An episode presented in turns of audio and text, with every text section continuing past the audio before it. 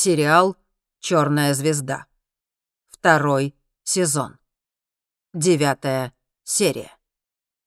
Горящее небо. Генри передал бинокль Монти с озабоченным выражением лица. «Нигде не вижу гриппа», — сказал он. Они вышли на рассвете, посадили вертолет на безопасном расстоянии от Стейна и теперь осторожно наблюдали за горой. Лагерь у подножия Стейна был полон агентов СЭПО, полиции, криминалистов и машин скорой. Криминалистам понадобилось время, чтобы обследовать обширное место преступления, и тела нельзя было перемещать, пока Национальный центр криминалистики не даст добро. Но теперь они, судя по всему, закончили, и мертвых ученых и агентов на носилках переносили в ожидающие скорые, которые отъезжали, не включая сирен. Генри всегда думал, что скорая выглядит куда более зловеще именно с выключенными сиренами. Когда звучат сирены, хотя бы есть шанс. Но для людей в лагере надежда была потеряна, и спешить было некуда. Смерть никуда не торопится. Там должно быть полно военных, если Гриппа приехал с ключевыми министрами ЦРУ и СЭПО. А здесь просто полиция, медики и несколько людей из СЭПО. Где, черт возьми, военные? «Может быть, это ловушка?» — спросила Монти, изучая лагерь через бинокль. Генри покачал головой. «Если бы Гриппа хотел заманить нас, он был бы там и хотя бы постарался создать впечатление, что министры с ним. Если это ловушка, то она не сработает. Генри вытащил телефон и снова позвонил Гриппе. Он пытался связаться с ним все утро, но его мобильный был выключен. Почему? Это сильно озадачивало. «Может, он просто опаздывает?» — предположила Монти. «Тогда он должен был взять трубку, когда я звонил», — пробормотал Генри. Он позвонил на городскую линию Гриппе. Муст и Сеппо легко смогут отследить звонок, но, с другой стороны, они уже знали, что Генри и Монти будут у Стейна этим утром. После нескольких гудков Звонок перевели на секретаря. «Вы пытаетесь дозвониться Акселю Гриппа, но он в данный момент не отвечает», — сообщил чарующий голос. «Это Генри Егер», — сказал он. «Мне нужно поговорить с Гриппа». «Кажется, он еще не приехал», — сказала секретарь после короткой паузы. «Как с ним связаться?» — нетерпеливо спросил Генри. «Вы всегда можете позвонить ему на мобильный 070...» «Я уже звонил ему на мобильный», проворчал Генри. «Он не берет трубку. Тогда попробуйте позвонить позже, или, возможно, вы хотите оставить для него сообщение?» — любезно предложила секретарь. Генри поднял брови. «Оставить сообщение? Это Генри Егер! Вы искали меня несколько дней!» «Я ничего об этом не знаю», — дружелюбно сказала женщина в трубку. «Я просто секретарь и ничего не знаю о конкретных делах. Но я могу перевести вас на информационную службу, где вы сможете сделать доклад или... «Не переводите меня на какой-то грёбаный автоответчик!» — прервал ее Генри. «Это серьезно. Дело касается проблемы на Стеяне». «Как я и сказала, у меня нет подобной информации. Вы знаете, что всегда можете оставить сообщение на нашем сайте?» Генри со злостью отключился и повернулся к Монти. «Что-то не так», — сказал Генри. «Мы можем позвонить кому-нибудь еще? спросила она. «Гриппа — наш единственный шанс. Я не могу позвонить премьер-министру и попросить его сбросить ядерную бомбу на Стейн». «Обязательно ядерную бомбу?» — спросила Монти. Генри задумчиво посмотрел на нее. Черная корка, покрывающая гору, была невероятно твердой. Ракеты, которые они выпустили, ее даже не поцарапали. Что бы это ни было, это должно быть куда мощнее ракет Hellfire ответил Генри. Он осмотрелся и вновь поразился особенной красоте каменистого предгорья. Мысль о том, что все это будет уничтожено ядерной бомбой, была невыносима. Но альтернатива — Швеция, павшая жертвой черных кораблей и изуродованных солдат, была не лучше. «Воины Мишны взорвали значительную часть склона на планете», — сказала Монти. «Этот взрыв был куда меньше ядерной бомбы». Генри кивнул. Он тоже думал о белой бомбе, которую прикрепили к сфере в сердце горы. Это была необычная бомба, она работала иначе, чем земные. «Кто знает, какие у них были технологии», — сказал Генри. «Нам бы пригодилась тут парочка бомб Мишны. Но раз их нет, нам нужна помощь Гриппа». «А без Гриппа?» — спросила Монти. Генри не ответил, вместо этого еще раз попробовав набрать номер Гриппа. Он все еще отправлял на голосовую почту. Где же Гриппе? Обеспокоенный, он выключил мобильный и уставился на огромную гору перед собой. Черная гора выглядела особенно темной в ярком дневном свете. Как будто само солнце не могло осветить черную корку, которая, казалось, поглощала весь свет вокруг себя. Генри раздраженно пнул ближайший камень. «Нет, надо что-то делать!» «А что мы можем?» — мрачно спросила Монти. «Можем найти это чёртово существо, похожее на твою мать, и убить его!» Монти с тревогой посмотрела на него. «Не уверена, что его можно убить». «Кого угодно можно убить», — возразил Генри. «Ну да, но мы не знаем, что это. Это вообще живое существо? Я воткнула нож ему в руку, и оно даже не вздрогнуло». Генри почесал шею. «Сфера — это ключ», — заявила Монти. «Когда мы взорвали ее на той планете, вторжение остановилось. Нам надо уничтожить сферу, и кроме того, мне не хочется снова встречаться с тем существом». Генри озабоченно взглянул на нее. «Есть одна очень странная вещь», — сказал он. «Всего одна?» — уточнила Монти. Генри посомневался, будто споря сам с собой, стоит говорить это или нет. «Они хотят добраться до тебя», — наконец выдавил он. «Кто этого хочет?» — спросила Монти. «Те, кто стоит за этим. Им нужна ты. Зачем?» «Не представляю». Они послали безумца с ножом, чтобы убить меня, но ты должна была встретиться с матерью. Это была не моя мать. В этом и смысл, продолжал Генри. Зачем им утруждаться, принимая облик твоей матери? Чего они хотели от тебя? Не знаю, пробормотала Монти. Генри посмотрел в сторону. В лагере у подножия Стейна команда криминалистов уже сворачивалась. Полицейские убирали бело-голубую ленту с большого жилого барака, где были найдены трупы. «Надо, надо что-то делать», — тревожно повторил Генри. Торстенсон прочитал утренний доклад без настроения. Он вынужденно оказался во главе управления кризисной ситуацией. Гриппа исчез. Его жена вернулась домой, проведя вечер в театре, и обнаружила, что входная дверь распахнута. Не было никаких признаков ограбления, только Аксель Гриппе пропал без следа. Его костюм висел в спальне, но пижама и халат исчезли. Машина стояла у дома. Что случилось? Внезапный нервный срыв, в результате которого он ушел посреди ночи в пижаме, даже не допив свое пиво? Если так, его будет легко найти.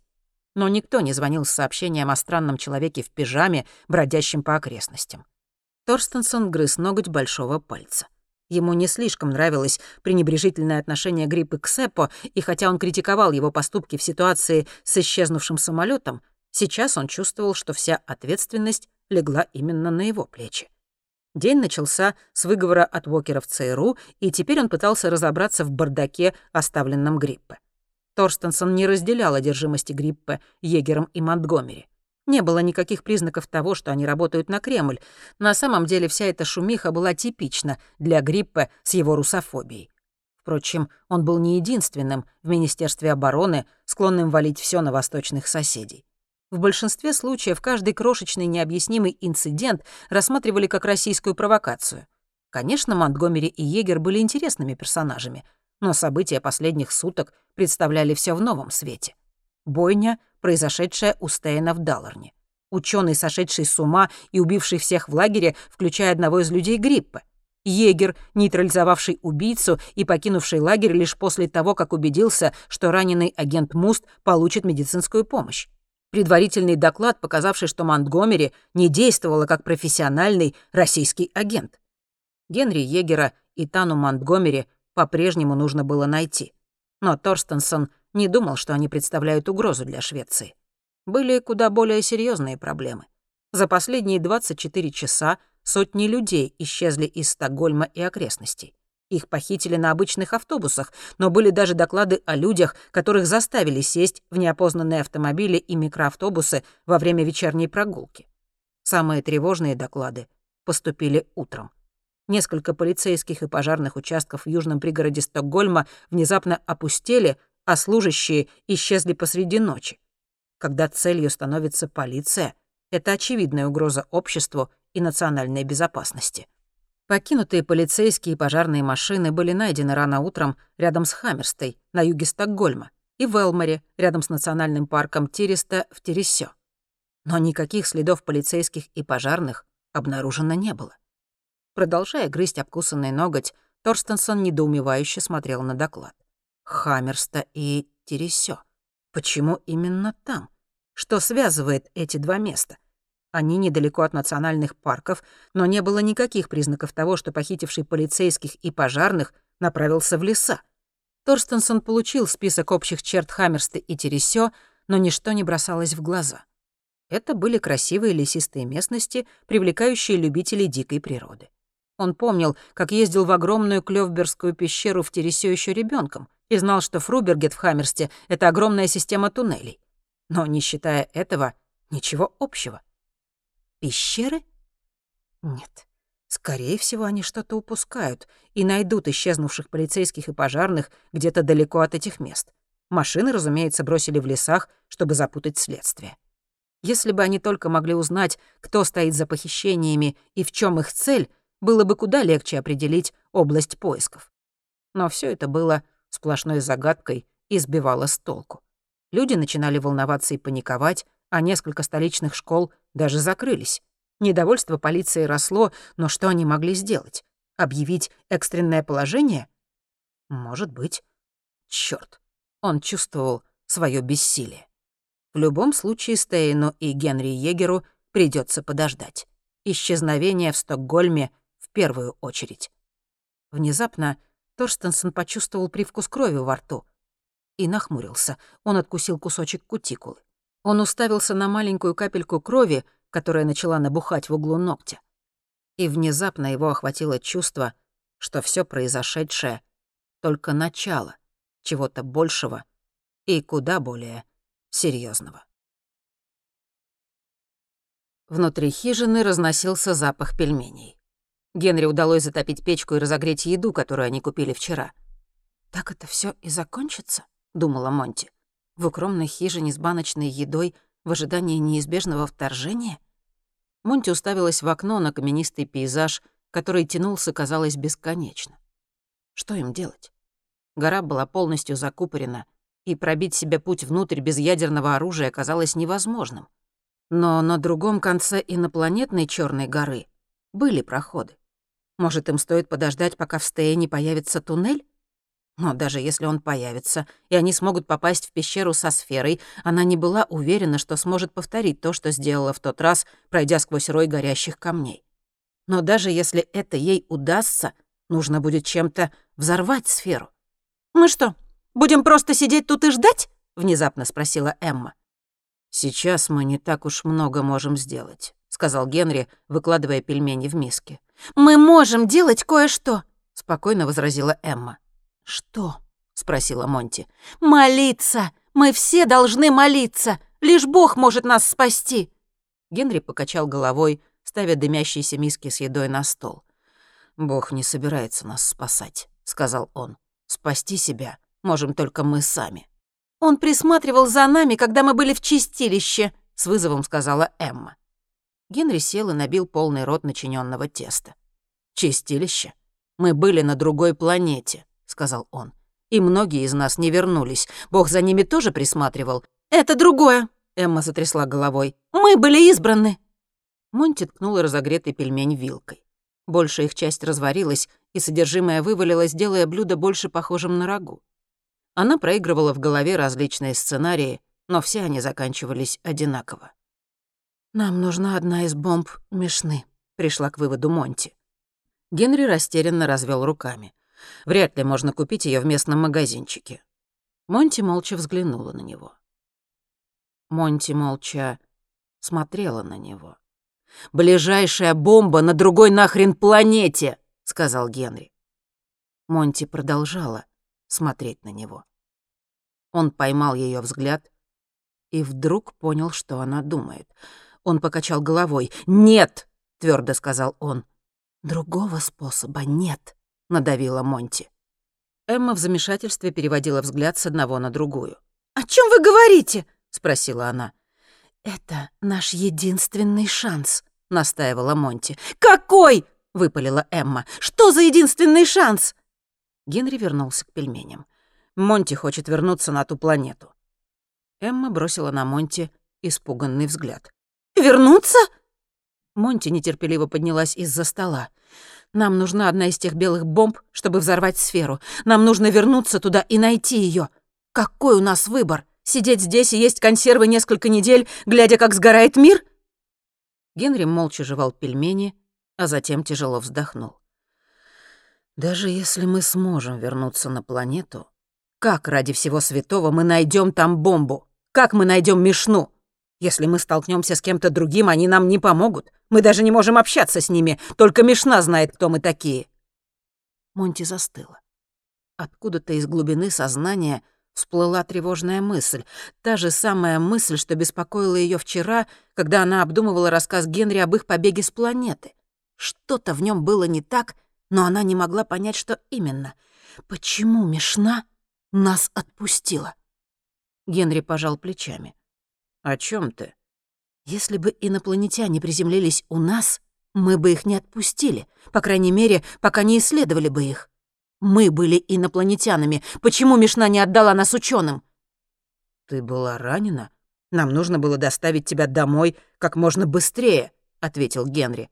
Но какая ей разница? Они сражались за выживание и понесли огромные потери. С чего помогать мне? Потому что ты прикрепила бомбу к сфере, ты спасла их мир, Монти. Она была благодарна, они были у тебя в долгу. Монти кивнула все еще неубежденная. Она начала ходить туда-сюда, рассуждая. Ладно, допустим, она хотела спасти меня. Но зачем отправлять домой 150 пассажиров? Почему не оставить себе чуток? Мы бы стали открытием века. Почему они даже не задали нам вопросов? И мне было любопытно. Что ты пытаешься сказать? Думаю, Мишна отпустила нас не из добрых побуждений. Возможно, у нее был другой мотив. «Бог велел ей отпустить нас!» — встряла Эмма. Генри раздраженно зыркнул на нее и повернулся к Монти. «Другой мотив? Например?» Не знаю, но как существо, принявшее форму Хаймана, попало на Землю? Почему оно не исчезло, когда мы взорвали сферу? Единственным способом попасть на Землю был наш Боинг. Генри задумчиво почесал шею. «Но Мишна хотела взорвать сферу», — сказал он. «Она воевала с тем, кто принял облик Хаймана». «Мы не знаем, что там происходило. Мы оказались в разгаре войны. Но войны из-за чего?» Мы знаем, что изуродованных солдат и черные корабли контролировала зеленая сфера, а Мишна и ее солдаты сражались с ними, сказал Генри. Червоточина связывает Землю и планету Мишны. Зонд не мог появиться больше ниоткуда. Генри неуверенно взглянул на Монти, а та утомленно закрыла глаза. Она не хотела возвращаться. Неважно, что заставила Мишну отпустить их. Маловероятно, что они переживут еще одно путешествие сквозь червоточину. Но даже пусть шансы вернуться домой живыми и с бомбой были исчезающе малы, они должны попытаться. Даже невозможное становилось возможным в ситуации абсолютной безнадежности. «Корабль», — тихо сказала Монти. Генри непонимающе уставился на нее. «Какой?» «В упавшем в лесу корабле должна быть куча бомб. Это был полностью оснащенный боевой корабль. «Я не видел никаких бомб», — пробормотал Генри. «А мы их и не искали», — возразила она. «Мы искали еду и нашли ее. Мы искали способ выбраться, и мы нашли серебристый самолет. Возможно, мы бы нашли там и бомбы, если бы знали, что искать». Эмма скептически посмотрела на них. «Нет, ты не серьезно, сказала она. Генри молча продолжал есть. Слышен был только металлический скрежет его ложки по дну миски. Наконец он поднял на них глаза. Монти права. Я должен вернуться. Монти нахмурилась. Мы должны вернуться. Генри покачал головой. «Ты единственная, кто сможет пройти через поле горящих камней. Было бы глупо рисковать твоей жизнью. Если с тобой там что-нибудь случится, не останется никого, кто сможет прикрепить бомбу к сфере. Оставайся здесь с Эммой!» «Если что-то случится там с тобой, у нас не будет бомбы, чтобы прикрепить к сфере», — запротестовала Монти. «Я полечу один», — настаивал он. Она хотела остаться на земле всем телом и душой. Мысль о том, чтобы вернуться на ту кошмарную планету, была практически парализующей. Она ничего не хотела сильнее, чем принять предложение Генри, но понимала, что должна отправиться с ним. Глубоко в душе она знала, что он не справится один. Она села за стол. «Мы полетим оба», — сказала она уверенно. Возьмем оборудование, еду, воду и оружие. На этот раз мы знаем, чего ожидать. Кроме того, там не будет черных кораблей или изуродованных существ». Генри покачал головой и собирался было что-то сказать, но Монти прервала его. «Мы полетим оба», — повторила она. «Мне не обязательно, правда?» — с тревогой спросила Эмма. «Нет», — одновременно ответили Монти и Генри. Генри взглянул на Монти, и оба улыбнулись. Он съел последнюю ложку пельменей и выпил стакан воды, прежде чем собраться с мыслями. «Ладно», — согласился он, — «полетим вдвоем. Монти вдруг помрачнела. «У нас есть все необходимое, кроме самолета, чтобы пролететь сквозь червоточину». Генри широко улыбнулся. «У нас есть вертолет. «Что? Пролететь сквозь червоточину на вертолете? А это сработает?» Генри кивнул в сторону окна. «Это необыкновенный вертолет. Апач очень быстрый, и это один из самых прочных летательных аппаратов в мире. Он справится с турбулентностью куда лучше, чем самолет НАСА. Я бы лучше полетел сквозь червоточину на нем, чем на самолете. «Не могу поверить, что вы даже думаете об этом!» — воскликнула Эмма. «Вам лучше положиться на Бога!»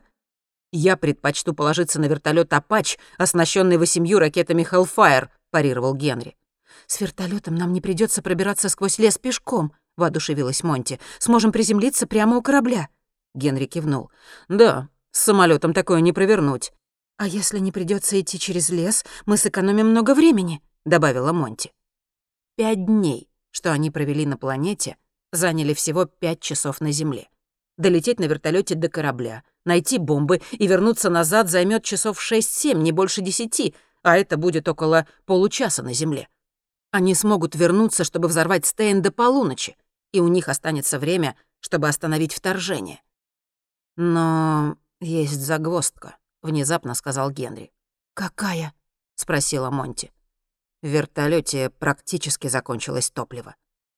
Закончилось топливо? переспросила Монти. А как заправить вертолет? Генри поднял брови. Это не так просто. Не то чтобы мы могли просто остановиться на заправке. Монти растерянно поднялась. Часть ее хотела сдаться, но затем она подумала, что тогда придется беспомощно наблюдать за вторжением. Она поймала взгляд Генри и прочитала в нем ту же решимость. Им нужно было вернуться. Другого выхода не было.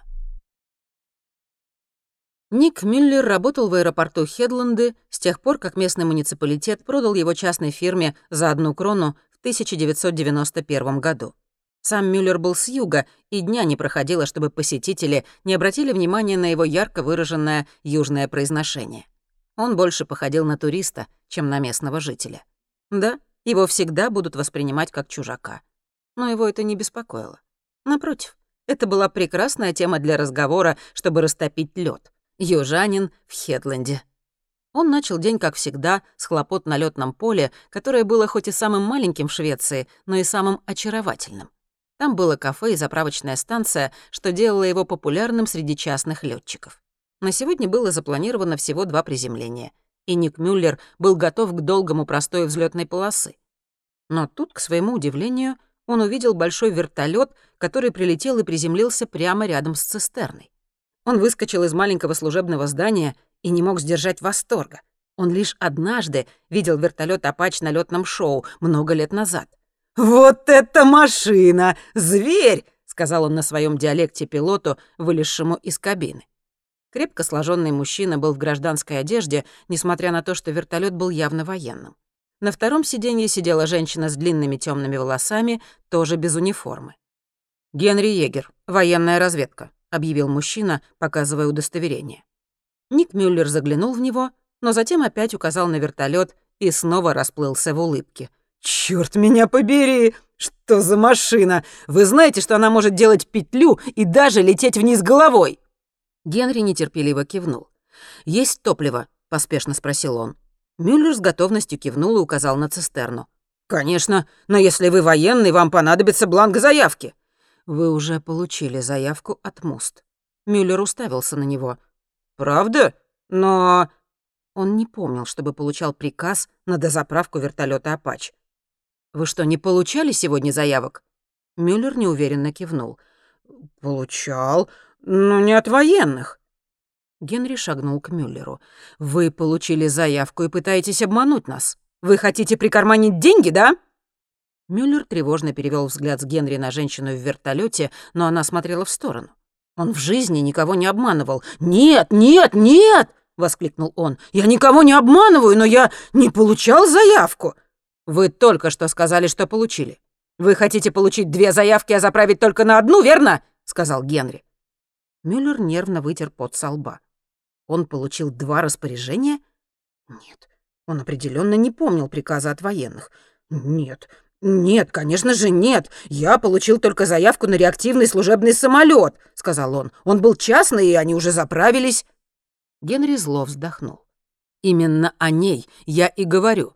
Так выглядит приказ от МУСТ. Дозаправка служебного реактивного самолета по личному расчету. Так вы хотите сказать, что позволили кому-то еще заправиться за деньги? Выражение лица Мюллера стало неуверенным. Неужели тот мужчина в реактивном самолете обманул его? Мюллер беспомощно поднял руки. «Ну, подождите секундочку. Подождать?» — крикнул Генри. Еще чего! Заправьте вертолет и вышлите счет, как полагается!» Мюллер почесал затылок. «То есть два счета? Генри с презрением фыркнул. «Знаете что? Пришлите три». «Три? Звучит здорово!» Удовлетворенный, Мюллер выдавил улыбку и приступил к заправке. Мужчина из вертолета, кажется, был абсолютным психом. Ну и что? Он только что заключил отличную сделку. Генри перепроверял снаряжение на земле возле вертолета. Южанин на летном поле помог ему заправиться, и теперь они вернулись в хижину. Они планировали успеть за 24 часа, поэтому брали сухпайок на два дня и несколько канистр с водой. В вертолете было две сверхмощные рации, которые они надеялись будут работать на другой планете. Генри взял большой охотничий нож, пистолет и штурмовую винтовку из арсенала. Монти взяла пистолет, и одну винтовку они оставили Эмми. Вертолет был оборудован мощными фонарями, также на борту имелись два противогаза и несколько баллонов со слезоточивым газом. Генри аккуратно уложил все в вертолете, прежде чем в последний раз проверить ракеты. Его первым порывом было оставить их на земле, не хотелось рисковать, что они выстрелят во время прохода сквозь червоточину. Кто знает, какой эффект вызовет ракета в искривленном пространственно-временном континууме. Но в итоге решил их не снимать. «Что мне делать, если вы не вернетесь? Испуганно спрашивала Эмма. Они стояли у хижины, готовые к отлету. На Монте и Генри было свежекупленное снаряжение для выживания, термальное белье, штаны карго, пуховики в обтяжку, непромокаемые ветровки и прочные ботинки. Эмма с Сарой на руках безрадостно смотрела на вертолет.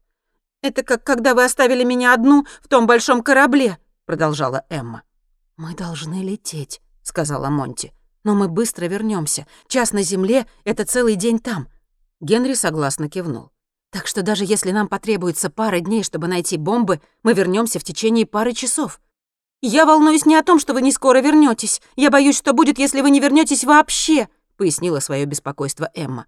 Как я выживу одна? Как я отсюда выберусь?» Генри вздохнул. «Мы вернемся. «А что, если не вернетесь? «Тогда, думаю, ты немного поживешь одна, пока эти засранцы в волдырях не явятся за тобой», — ответил Генри. «Вы правда думаете, что сможете это остановить?» — мрачно спросила Эмма. Монти подошла к ней и мягко положила руку ей на плечо. «Мы все же должны попытаться». «Вы не можете просто оставить это на Божью волю?» Генри закатил глаза и полез в вертолет. «Если все пойдет по плану, мы вернемся в течение часа с бомбами», — успокаивающе сказала Монти. Эмма недоверчиво посмотрела на нее. «Когда у нас вообще что-то шло по плану?» Монти взглянула на нее и забралась в кабину вертолета. Вертолет быстро летел к червоточине, зависшей высоко над Стеяном. Монти прикрепила лыжные очки к своему шлему и обнаружила, что фотофильтр, которым она их снабдила, работает лучше, чем ожидалось.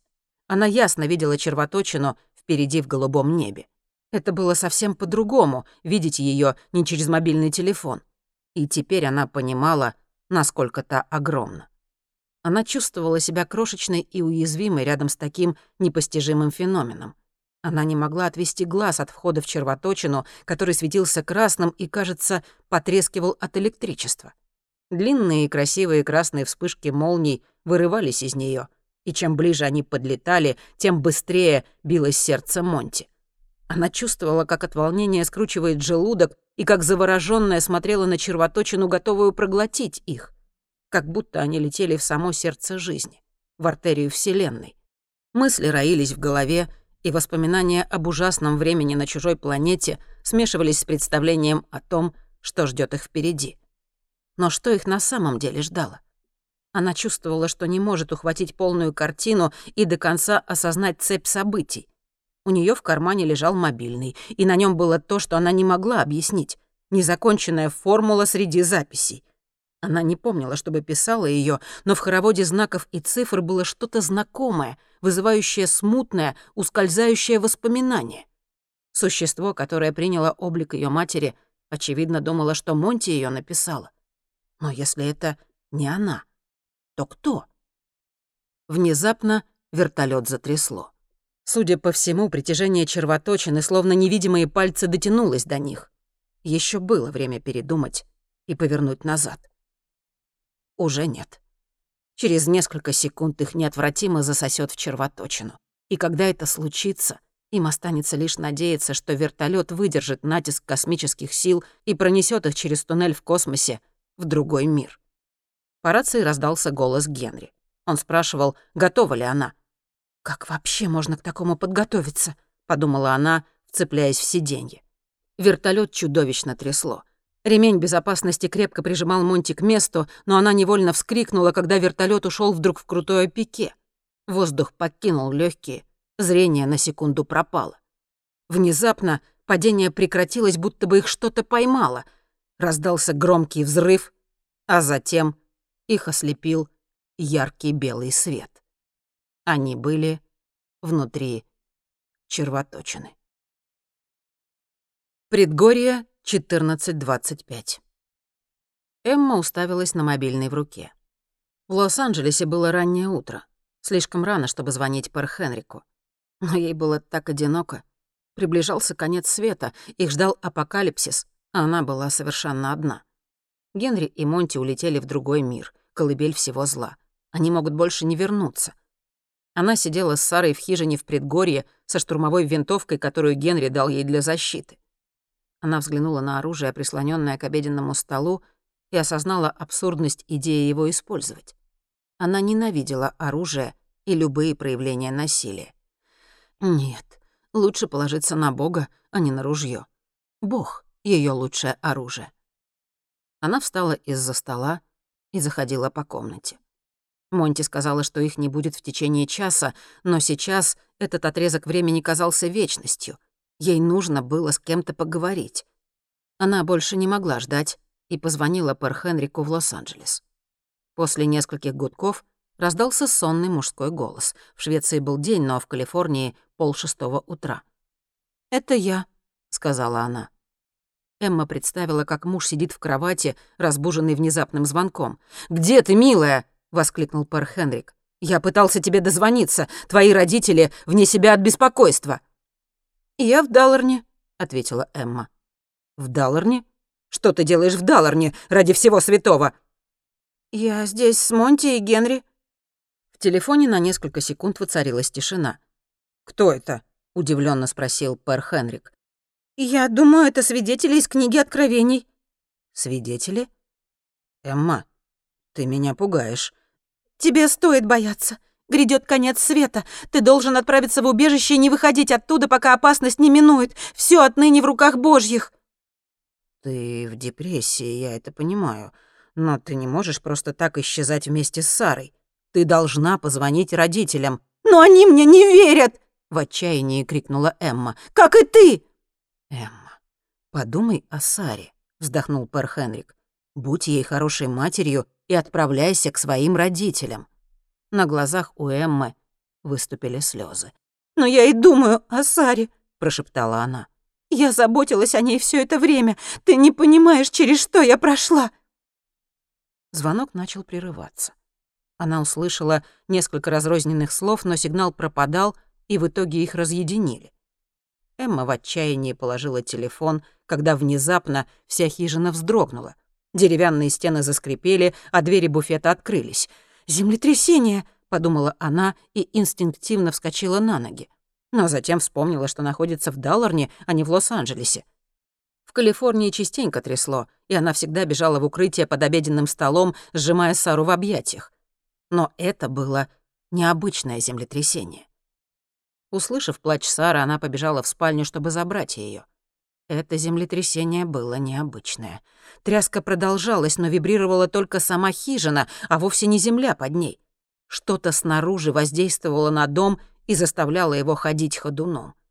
Обнимая плачущую Сару, она добралась до двери и распахнула ее свободной рукой. Она вышла из хижины и посмотрела в небо.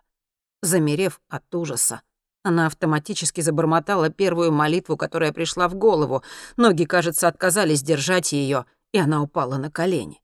Она молилась быстрее и быстрее, будто двухтысячелетний напев мог защитить ее от ужасного зрелища, свидетелем которого она стала. Атмосфера будто раскололась надвое и сдвигалась, как пенка с горячего молока. Чудовищный шипящий звук исходил с неба, а по краям огромного разлома появился огонь.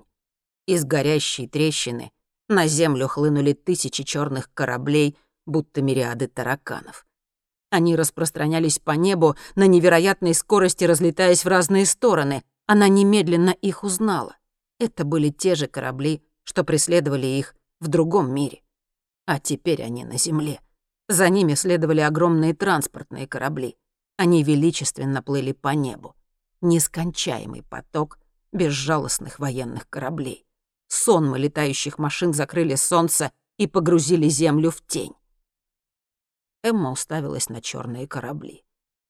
«У них не вышло», — подумала она. Монти и Генри не вернутся. Они ее оставили. Они оставили Землю. Они не смогли предотвратить Армагеддон. Апокалипсис наступил. Ей на ум пришел отрывок из книги Откровения. «Небо свернется как свиток. Великий день, когда придет их гнев, кто сможет выжить? Стейн, 14.37. Нилас Стур сел на землю и в шоке уставился на гору, не зная, что чувствовать или думать. Вид был просто немыслимым. Ниласу было 68, он был Саами. Он всю жизнь прожил в Идре или Ээре, как ее называли Саами, и всегда чувствовал, что живет в период конца эпохи, конца его народа. Потребовалось бы не только строить самские школы и основать самский парламент, чтобы сохранить его культуру. Казалось, что до превращения Саами в простой параграф учебника истории осталось не так много времени. Его народ был в опасности. Так он и жил в постоянном движении к концу. Теперь он сидел в одиночестве, уставившись на гору, которую так хорошо знал и под сенью которой вырос. Но Стейн больше не был Стейном. Гора была угольно черной и, казалось, жила и шевелилась. Летающие судна только что появились, и сотни их кружили над вершиной горы. Маленькие узкие корабли и большие черные кубы безмолвно висели в воздухе. А затем случилось непостижимое. Оглушительный грохот, сотрясший землю, донесся с каменистого предгорья, сопровождаемый ослепительной белой вспышкой. Часть склона Стейна содрогнулась и, кажется, раскрошилась или превратилась в ничто. В горе появилось огромное отверстие рядом с подножием, открывая глубокий туннель. Некоторые черные корабли немедленно залетели в него и исчезли внутри горы. Огромные черные кубы медленно спускались на землю, и из их темных днищ хлынули сотни созданий, последовавших за кораблями внутрь горы. Существа были изуродованы огромными нарывами на лицах. Они двигались быстро, издавая шипящие утробные звуки, тошнотворный запах разложения хлынул наружу из горы. Нилос завопил от ужаса и потянулся за ножом, висевшим на ремне. Он вытащил его дрожащими руками в тщетной попытке прогнать кошмарное видение. Когда Нилас был ребенком, бабушка говорила, что Сайво Алмаки, мертвые Саами, погребены внутри огромных черных гор. Но он никогда не верил в эти старые религиозные мифы о смерти. До сих пор. Эстерсунд, 1439. Элизабет прогуливалась по Страндгаттен, вдоль озера в Эстерсунде, когда внезапно остановилась и вгляделась в пространство над водой. «Странно», — подумала она. «Что это?» Над струшоном висели большие квадратные конструкции. Как такие огромные черные кубы могут висеть в воздухе? Они медленно двигались, выстраиваясь над водой. Она быстро посчитала и поняла, что их должно быть минимум сто. Летающие черные кубы приближались к городу. Она испытала скорее возбужденное любопытство, чем страх. Что это такое? Какое-то шоу? Рекламная акция? Люди вокруг тоже останавливались и смотрели на огромные объекты, которые вот-вот должны были оказаться прямо над ними. Она достала мобильный и начала их снимать. Ей не терпелось запостить это в Facebook. Огромные летающие кубы теперь находились прямо над ней. Это было поразительное зрелище, и она все записала. Какая потрясающая удача, что она гуляла здесь именно сейчас. А ведь поначалу она решила пойти с работы обычным путем, но вместо этого вдруг решила повернуть к набережной. И тут она услышала пронзительные крики чуть поодаль. Она удивленно подняла брови. В паре кварталов от нее люди начали убегать прочь от кубов. Эйфория немедленно сменилась страхом. Что-то было очень сильно не так. Она увидела движение внутри ближайшего куба, и прежде чем осознала опасность, что-то выстрелило из его темных внутренностей. Это выглядело как черный коготь, который с жужжанием ринулся на нее. Элизабет даже не успела побежать. Коготь схватил ее, поднял вверх и затянул в темную утробу летающего объекта. Мора, 14.42. Злотон провел рукой по повязке на ноге, лежа на больничной койке. В него раньше никогда не стреляли, это было куда хуже, чем он мог себе представить. Ощущение инородного объекта, пронзающего тело, было неописуемым. Но он должен радоваться, что остался жив, ведь Алекса убили. Неожиданно завыли наружные сирены. Система аварийного оповещения. Злотон с тревогой осмотрелся. Система бывшая здесь с 1930-го, тестировалась четырежды в год, в первый понедельник марта, июня, сентября и декабря. Сегодня был вторник августа. Это была ошибка? Или настоящее предупреждение? Может быть, утечка газа. Сигналы тоже звучали ненормально. Он выучил их в ходе тренировок и знал, что обычный предупреждающий сигнал об аварии имел повторяющийся рисунок из двух семисекундных длинных звонков, разделенных 14 секундами тишины. Сигнал, который он слышал сейчас, состоял из серии звуков, длившихся минуту, прежде чем замолкнуть и возобновиться. Это не был пробный сигнал или предупреждение об аварии. Он закрыл глаза и попытался вспомнить, что означала эта последовательность звуков — Единственное, что ему удалось припомнить — атака с воздуха. Но это было невозможно. Воздушная атака в море? Если русские решили начать вторжение, они, скорее всего, начали бы с острова Готланд в Балтийском море, а не маленькой незначительной моры. Это должно быть ошибка. Внезапно погас свет. Сирены замолчали. Как может отключиться электроэнергия в больнице? Неужели у них нет запасных генераторов? Пациенты могут умереть, если системы, к которым они подключены, вырубятся. Тревожные сирены работали не от сети и не замолчали бы, если бы электроэнергию просто отключили. Кто-то их выключил, не подав при этом сигнал «Всё чисто?» Обеспокоенный, Злотон сел в кровати.